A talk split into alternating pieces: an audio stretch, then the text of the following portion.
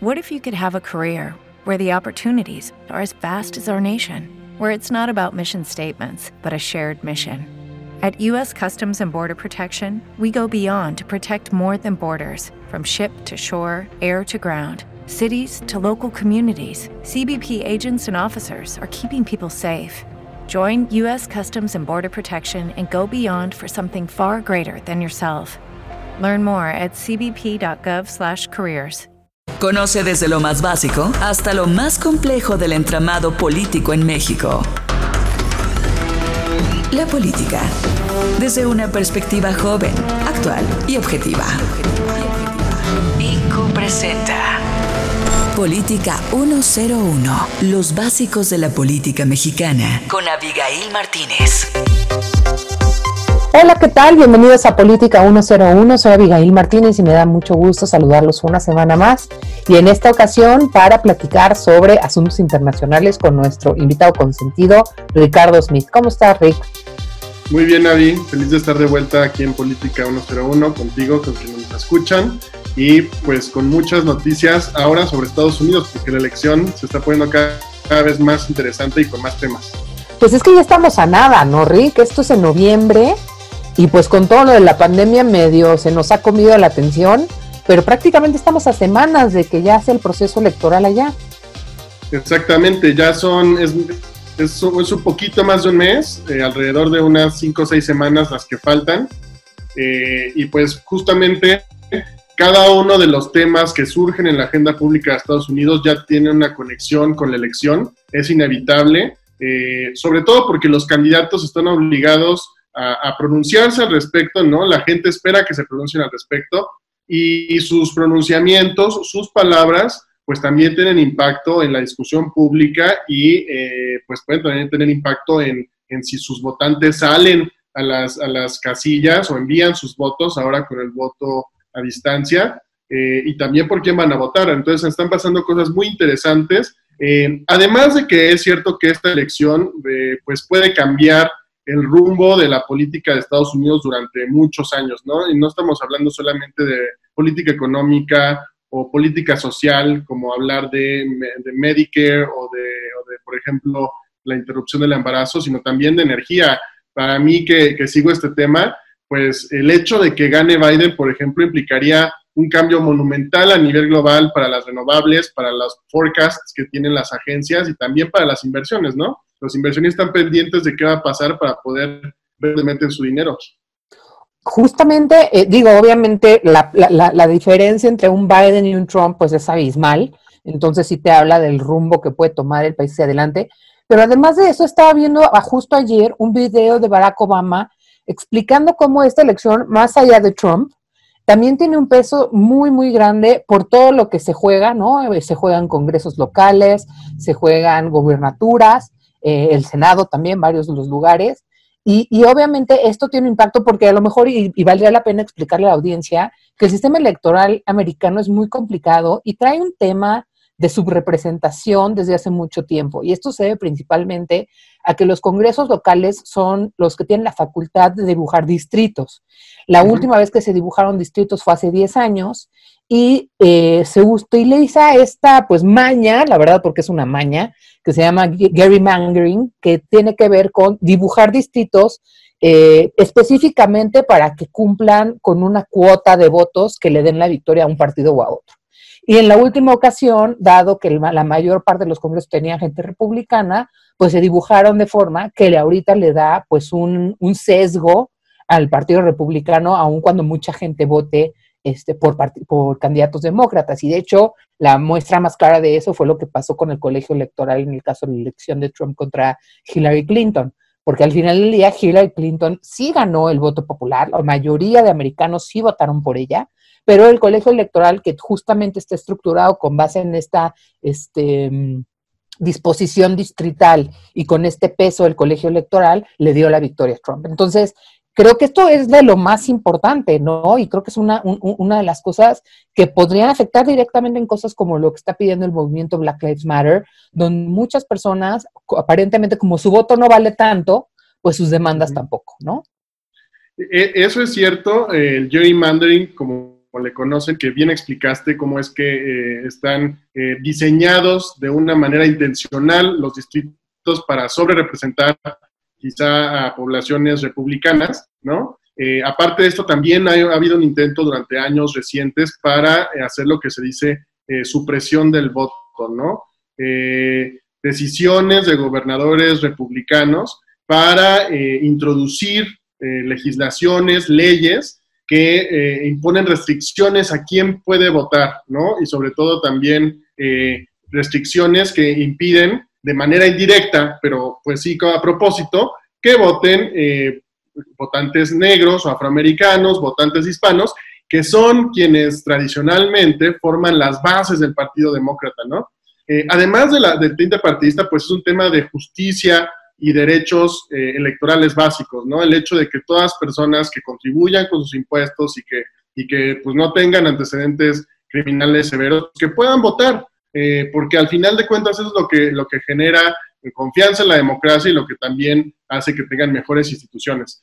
Entonces, estos dos son temas que, eh, pues sin duda, están siendo retomados por ambos, por ambos bandos y que también están incidiendo en el debate actual sobre Black Lives Matter que desde la última vez que hablamos, eh, pues habíamos eh, platicado aquí, Avi, de, de, tres muertes, ¿no? Que habían detonado estas protestas durante todo el verano, ¿no? La, la muerte de George Floyd, que fue de las más sonadas, eh, también de Ahmad Arbery, que también fue un joven afroamericano que fue asesinado, y pues recientemente la que más está generando ahorita discusión es la muerte lamentable de esta chava de, 26 años, hay que, hay que decirlo, es de 26 años, una chava afroamericana, Breonna Taylor, que fue asesinada eh, junto, bueno, estaba con su novio en su departamento, que fue asesinada porque los policías de repente entraron a la mitad de la noche, eh, empezaron a entrar al departamento con lo que llaman a ellos una knock, no knock warrant, una, una orden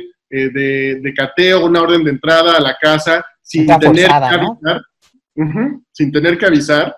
Eh, y pues obviamente en un país en el que la población está armada hasta los dientes y que siente la obligación de, defender su, propiedad y sus casas a, capa espada, pues obviamente el novio eh, defiende, se defiende con, abriendo fuego y pues los policías terminan disparando a Breonna Taylor, a esta chica, que pues obviamente después de seis disparos muere, fallece lamentablemente. Eh, y, lo que sucedió recientemente es que ella, ella, ella, ella falleció en Louisville, Kentucky, y pues justamente eh, un, jurado acaba de decidir que ninguno de los policías que estuvo involucrado en su muerte, pues va a recibir eh, ninguna acción penal, ¿no? Que ninguno es, culpable bajo, bajo las leyes eh, del Estado, lo cual ha generado mucha eh, indignación, mucho enojo, sobre todo en Kentucky, pero también en Estados Unidos ha habido protestas en todo el país. ¿Por qué? Porque es inconcebible que alguien que estaba en su casa sin hacer daño a nadie, una chica afroamericana, y al final que, la asesinan unos policías y que ninguno de ellos tiene una carga penal, ¿no? Ahora eh, queda por ver si los policías los van a correr del, departamento policiaco, si van a, ser eh, eh, eliminados de, la, de, la, nómina, porque ahorita están suspendidos, pero se les sigue pagando, ¿no? Entonces, también es, es, es, una de las cosas que quedan pendientes. Sobre todo son marchas que están buscando que se haga justicia.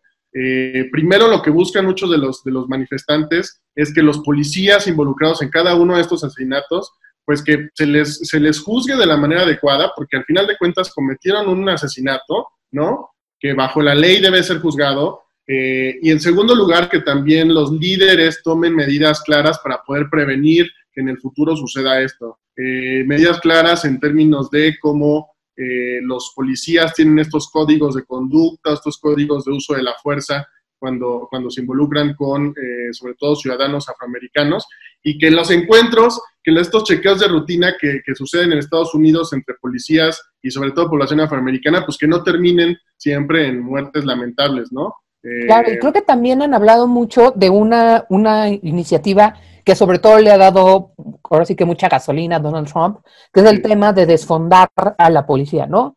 Que obviamente no se trata de eliminar a los cuerpos policíacos, sino de darles menos recursos y destinar esos recursos a emparejar un poco el piso justamente con estas, eh, estos grupos sociales pues que están abandonados, ¿no? Grupos sociales que no tienen eh, techo, no tienen este, hogares, ¿no? Para, para, vivir, hogares dignos, que no tienen acceso a sistemas de salud, cuyas escuelas están muy deterioradas y tampoco les dan una oportunidad de, de salir adelante. Y, y, básicamente lo que han estado diciendo, pues es que dado que se le está dando demasiado equipo a las policías, incluso en algunos estados, equipo de categoría militar, ¿no? Lo cual pues no tiene ningún tipo de sentido. Están pidiendo que esos recursos se destinen más bien a fortalecer la base social y a generar mayores condiciones de igualdad. Pero obviamente Donald Trump lo está vendiendo como estos radicales quieren eliminar la policía, ¿no? Este, quieren la anarquía, lo cual obviamente no es. Y justamente, eh, pues el tema de Black Lives Matter, aparte de, desfondar a la policía de quitarle fondos a la policía, pues también eh, en general el hecho de, condenar las, eh, bueno, las protestas, como hemos visto, pues han llevado también un poco de violencia en las manifestaciones, ¿no? Actos que algunos dicen que son de vandalismo, que han estado destruyendo la propiedad pública o incluso los negocios privados pequeños, ¿no? Eh, entonces Trump también se ha agarrado de esto y ha llamado a los demócratas que son unos hipócritas, ¿no? Que los demócratas, por ejemplo, condenan las muertes eh, de, los afroamericanos a manos policíacas, pero no condenan el hecho de que, por ejemplo, algunos, algunos manifestantes cometan violencia contra la policía o que estén haciendo vandalismo.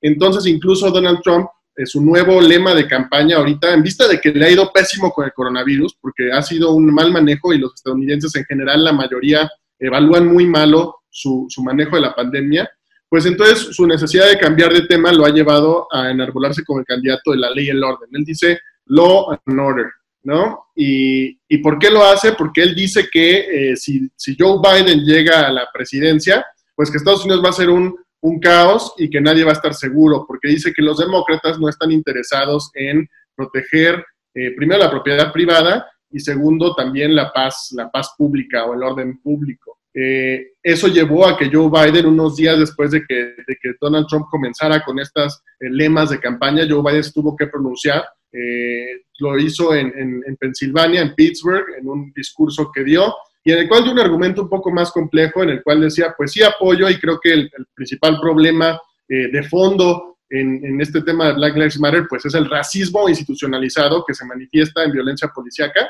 pero también creo que eh, pues no es aceptable el hecho de que se cometa violencia en contra de policías, no es aceptable que eh, por defender la igualdad haya gente que esté eh, rompiendo ventanas, rompiendo cristales de negocios locales, de comerciantes locales. y el chiste, más o menos aquí, la lógica electoral es que Donald Trump tiene miedo de que Joe Biden esté haciendo una coalición bastante amplia. Es una coalición amplia, hay que decirlo, y una coalición compleja de mantener, ¿no?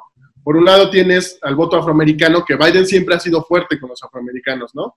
Eso ya lo sabíamos desde que, desde que estaba en contra de Bernie Sanders en las primarias. Eh, pero ahora también estamos viendo que es fuerte entre los votantes suburbanos, eh, digamos, blancos o caucásicos. Eh, y esto es algo que a Donald Trump le parece que puede ser una verdadera amenaza frente a una parte del electorado que podría ser normalmente republicana sobre todo en esto, esto, esta ventaja en votantes suburbanos blancos se mantiene en estados columpio importantes, de Michigan, Wisconsin, North Carolina, todos estos son estados que están favoreciendo a Biden. Y entonces es una, este es un intento, esta, este nuevo, em, digamos, eh, reencuadre del asunto de Black Lives Matter es un intento de Donald Trump por poner en aprietos a Joe Biden para que pueda, tenga que pronunciarse, ¿no? Sobre la violencia de las protestas y pues necesariamente eh, puede quedar mal con un bando o con el otro, ¿no? Por un lado, con gente afroamericana que, que está más de acuerdo con, con salir y protestar y, y, con, y con, mostrar la pues ira. los que están hartos, ¿no? Y por otro, los, los votantes urbanos, que también es justificable que de repente vean lo que pasa en la tele y dicen como, bueno, realmente es necesario que estén en Nueva York y en Washington, D.C., haciendo tanta violencia, tanto desastre, ¿no? Eh, y bueno, a mí me parece que esta, esta discusión se volvió mucho más importante porque las protestas se han vuelto mucho más violentas, con, incluso con saldo de personas muertas, fallecidas, por los enfrentamientos entre simpatizantes de Trump y de Black Lives Matter. Y esto se dio a raíz de, eh, pues, el, tiroteo de Jacob Blake, este chavo en, que, que, dispararon eh, en Kenosha, Wisconsin. Y que es una locura, ¿no? O sea, que un grupo tenga también armas automáticas o semiautomáticas, que salga a disparar y que la policía lo vea y básicamente no haga nada, pues obviamente nada más enardece mucho más a la gente que de por sí está enojada, ¿no? Y, bueno, aquí hubo dos cosas. O sea, primero fue el tiroteo de un chavo de 17 años, que justamente a raíz de las protestas que hubo por el tiroteo de este chavo, Jacob Blake, era afroamericano, hubo protestas en, ahí en, Kenosha, Wisconsin. En el medio de las protestas llegan, eh, eh, se empiezan a organizar en todo el país estos como grupos patriotas pro-Trump que se movilizan hacia los estados donde hay protestas, ¿no? Como para hacer como contraprotestas. Sí, se llaman la milicia, ¿no? Las milicias se autonombran. Exacto, se llaman las milicias o, por ahí hay otros nombres que, adoptan, incluso son en como caravanas, ¿no? De, coches que van a apoyar a Donald Trump. Y pues uno de ellos resulta ser un chavo de siete años que además se arma con, con, un rifle de Como Rambo.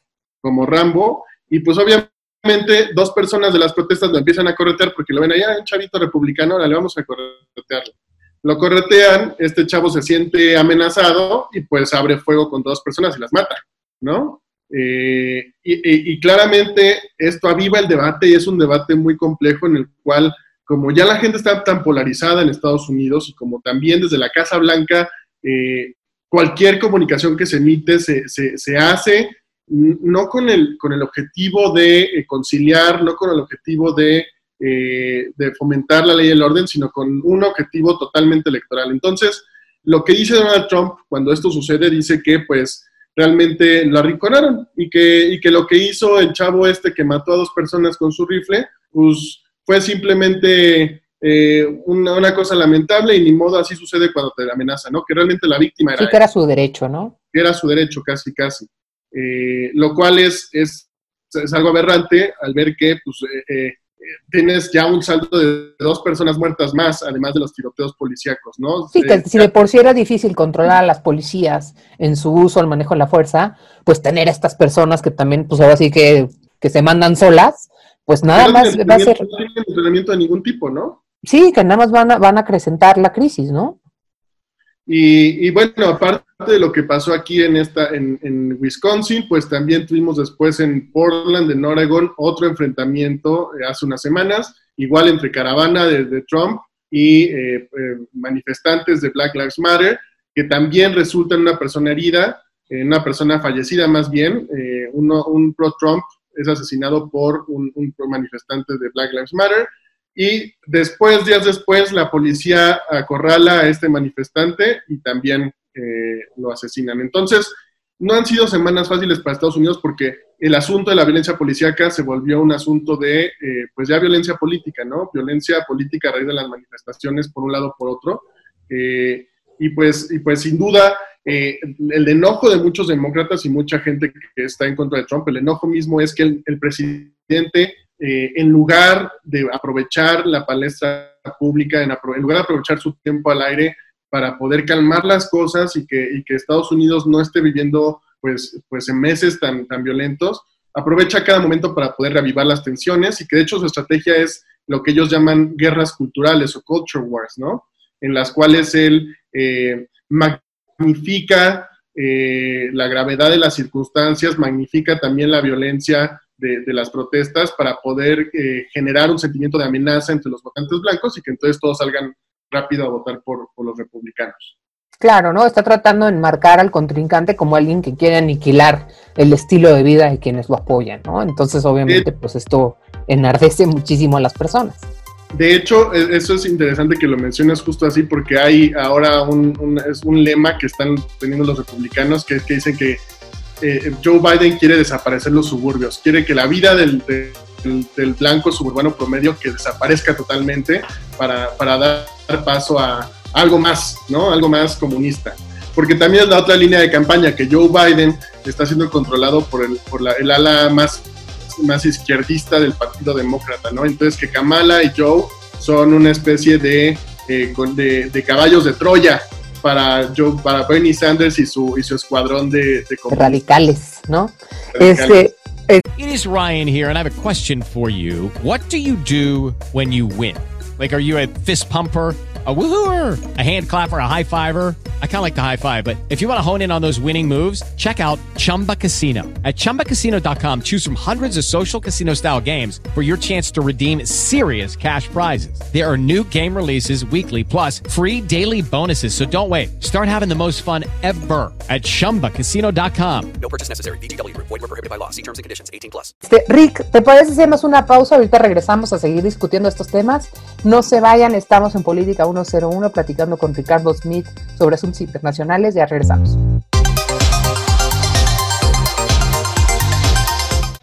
Plataforma digital, comunicación alterna, posibilidades ilimitadas. INCU, espacio comercial. Volvemos.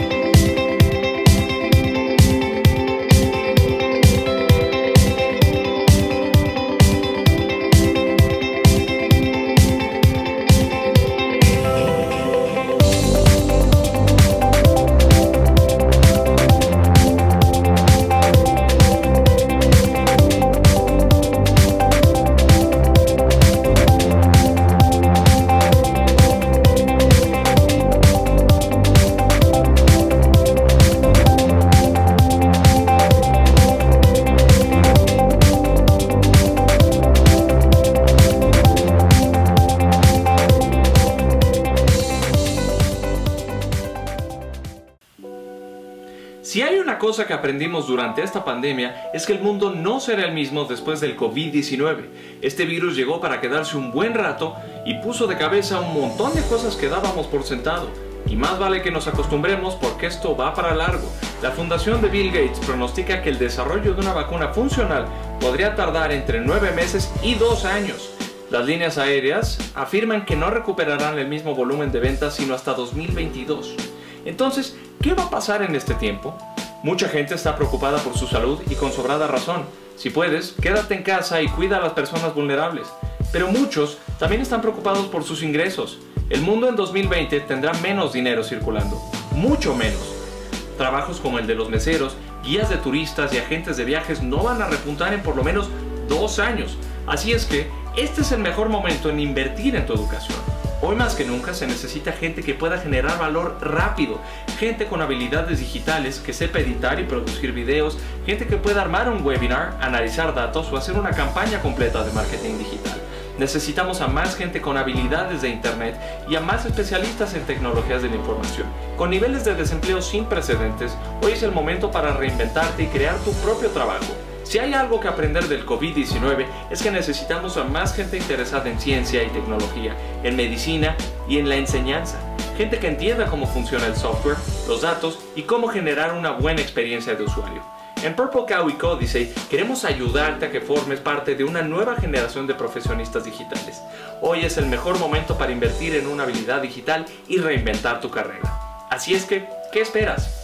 Entra a purplecow.mx para saber más sobre nuestras clases de programación para todas las edades.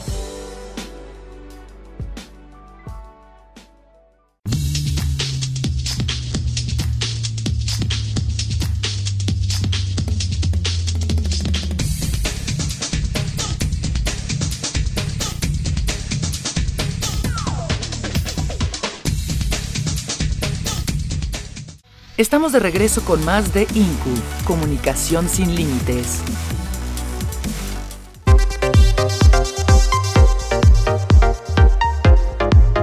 Ya estamos de regreso, estamos platicando con Ricardo Smith de Asuntos Internacionales. Rick, ya nada más para cerrar estos temas de elección eh, como tal.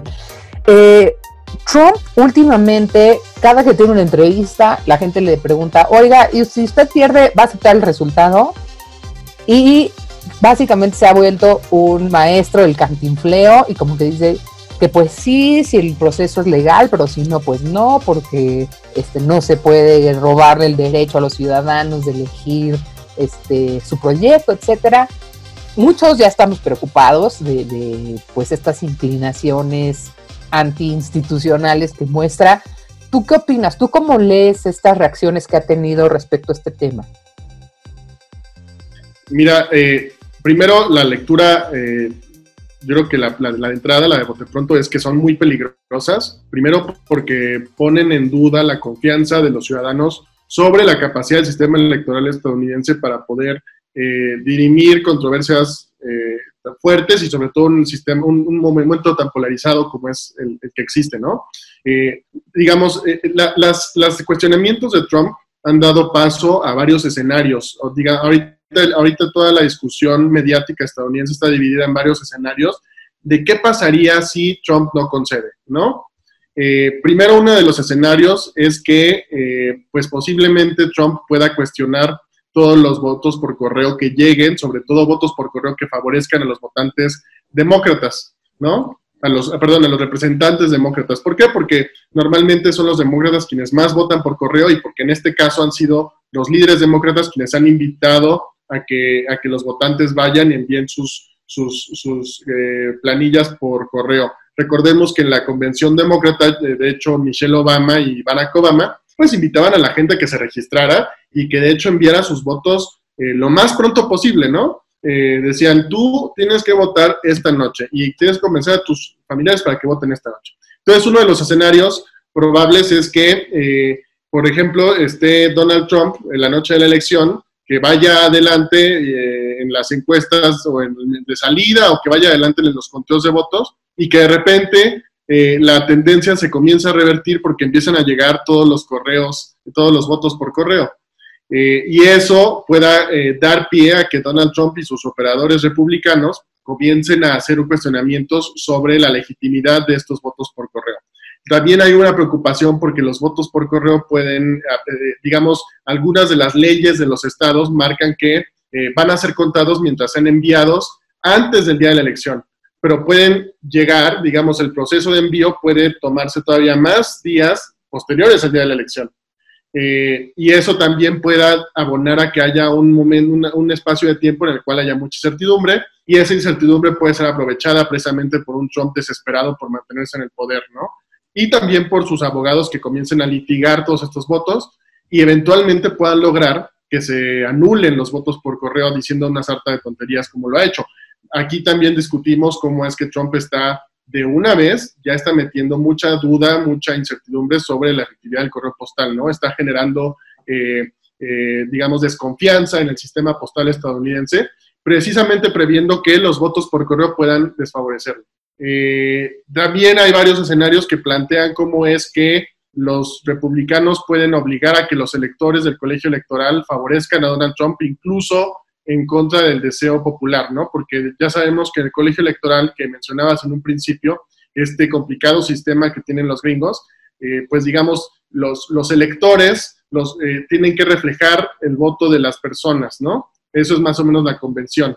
Pero, digamos, en términos estrictos, pueden no hacerlo, porque precisamente el espíritu inicial del colegio electoral era que los electores fueran como una especie de sedazo o filtro de las intenciones o de los deseos populares que los fundadores veían como a veces incorrectos, ¿no? Y que eso se tradujera en eh, pues la elección del presidente. Entonces, digamos, hay una paranoia general en los medios a partir de estas declaraciones de Trump de qué es lo que puede hacer un presidente que no quiere salirse del asiento, ¿no?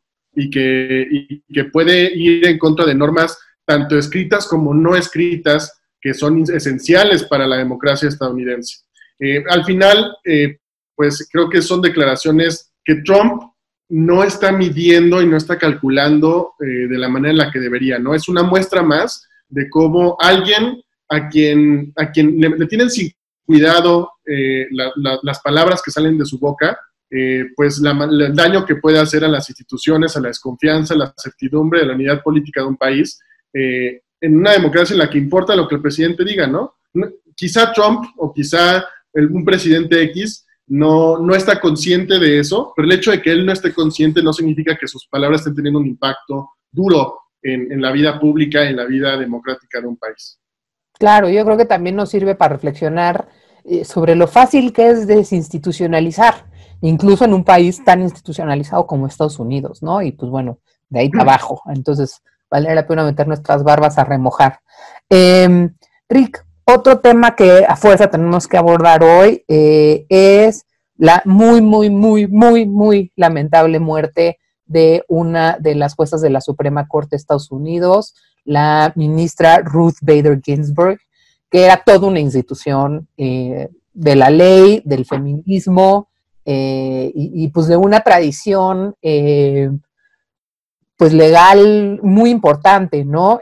obviamente pues su pérdida en sí misma pues es una tragedia por lo que era ella, ¿no? Una persona que ganó mucha visibilidad y sobre todo como mucho encanto mediático en los últimos años, pues porque era una persona muy elocuente, era, era eh, muy agradable, ¿no? En sus entrevistas, ella era muy cálida en cómo se expresaba, en cómo eh, compartía una visión, sobre todo de, que, de la justicia como un eje de igualdad entre todas las personas, pero en particular entre hombres y mujeres.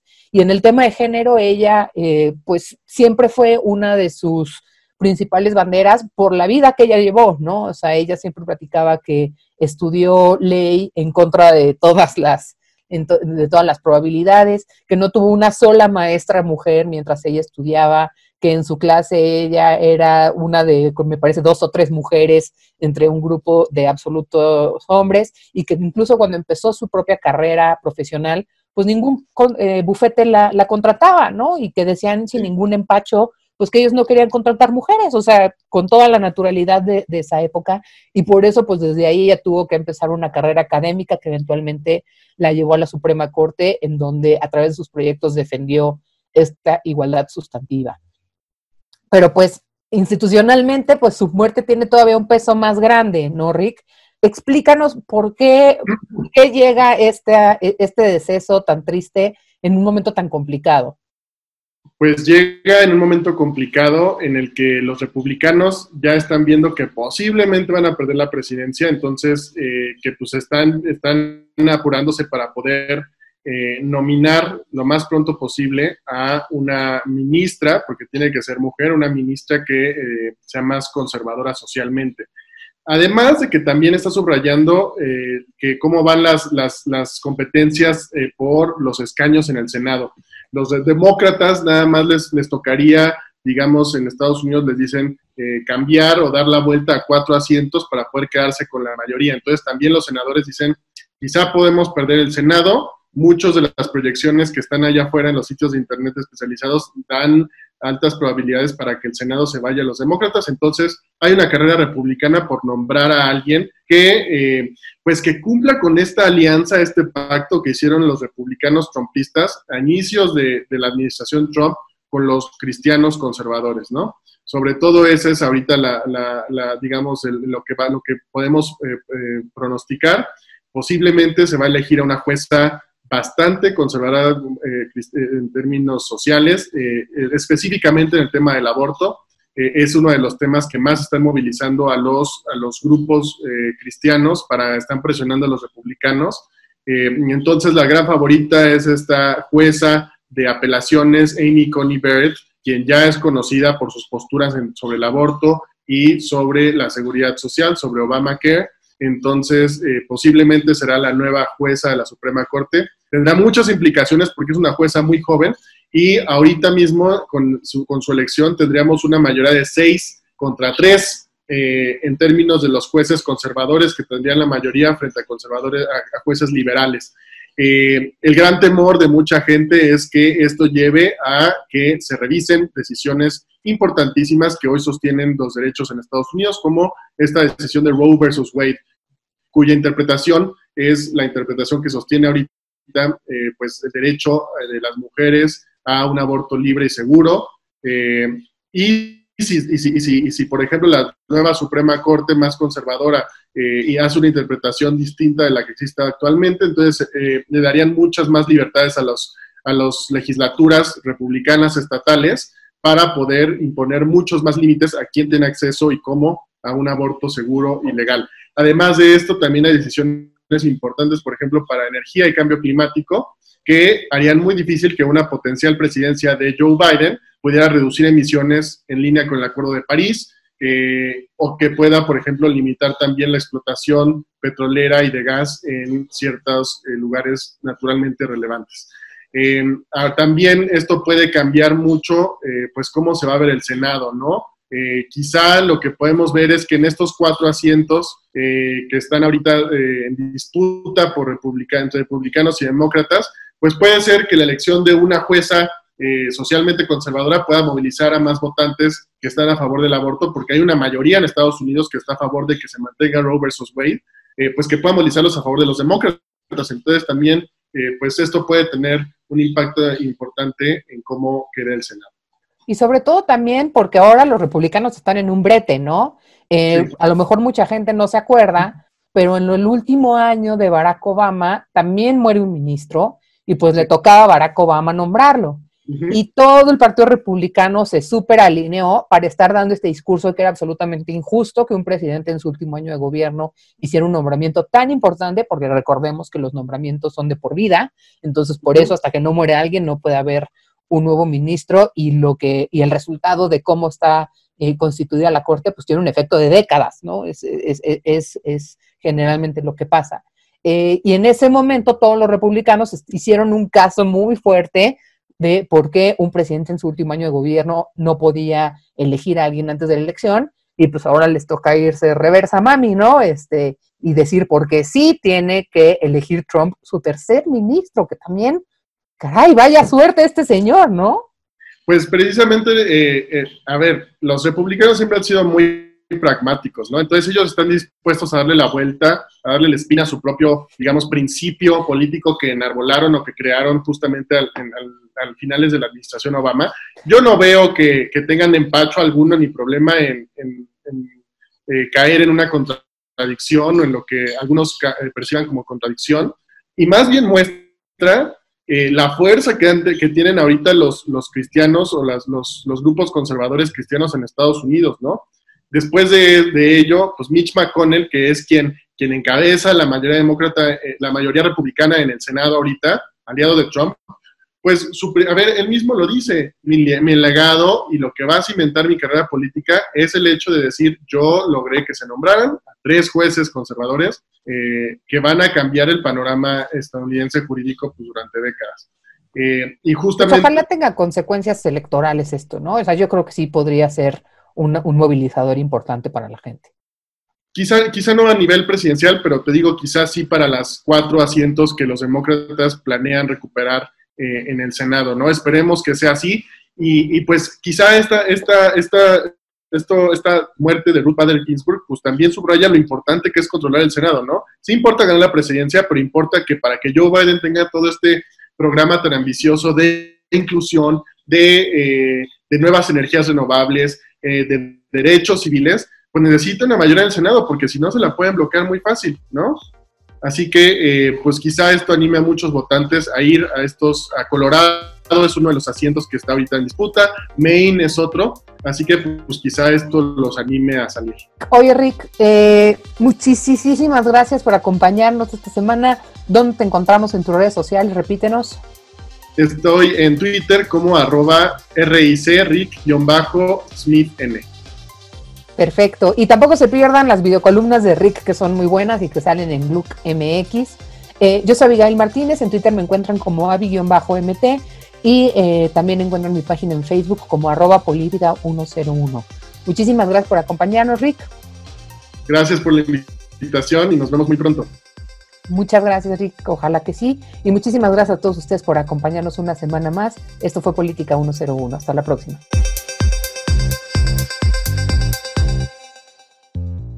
Logro desbloqueado. Ahora conoces más sobre la enmarañada política mexicana. Esto fue Política 101. Los básicos de la política mexicana con Abigail Martínez. No te pierdas nuestro próximo episodio. Esta fue una producción de Incu. reservados. Okay, round two. Name something that's not boring. A laundry? Ooh, a book club. Computer solitaire, huh? Ah, sorry, we were looking for Chumba Casino. That's right. ChumbaCasino.com has over 100 casino style games. Join today and play for free for your chance to redeem some serious prizes. ChumbaCasino.com. No purchase necessary. Full prohibited by law. 18 plus terms and conditions apply. See website for details. It is Ryan here, and I have a question for you. What do you do when you win? Like, are you a fist pumper? A woohooer, a hand clapper, a high fiver. I kind of like the high five, but if you want to hone in on those winning moves, check out Chumba Casino. At chumbacasino.com, choose from hundreds of social casino style games for your chance to redeem serious cash prizes. There are new game releases weekly, plus free daily bonuses. So don't wait. Start having the most fun ever at chumbacasino.com. No purchase necessary. Group. Void were prohibited by law. See terms and conditions. 18 plus.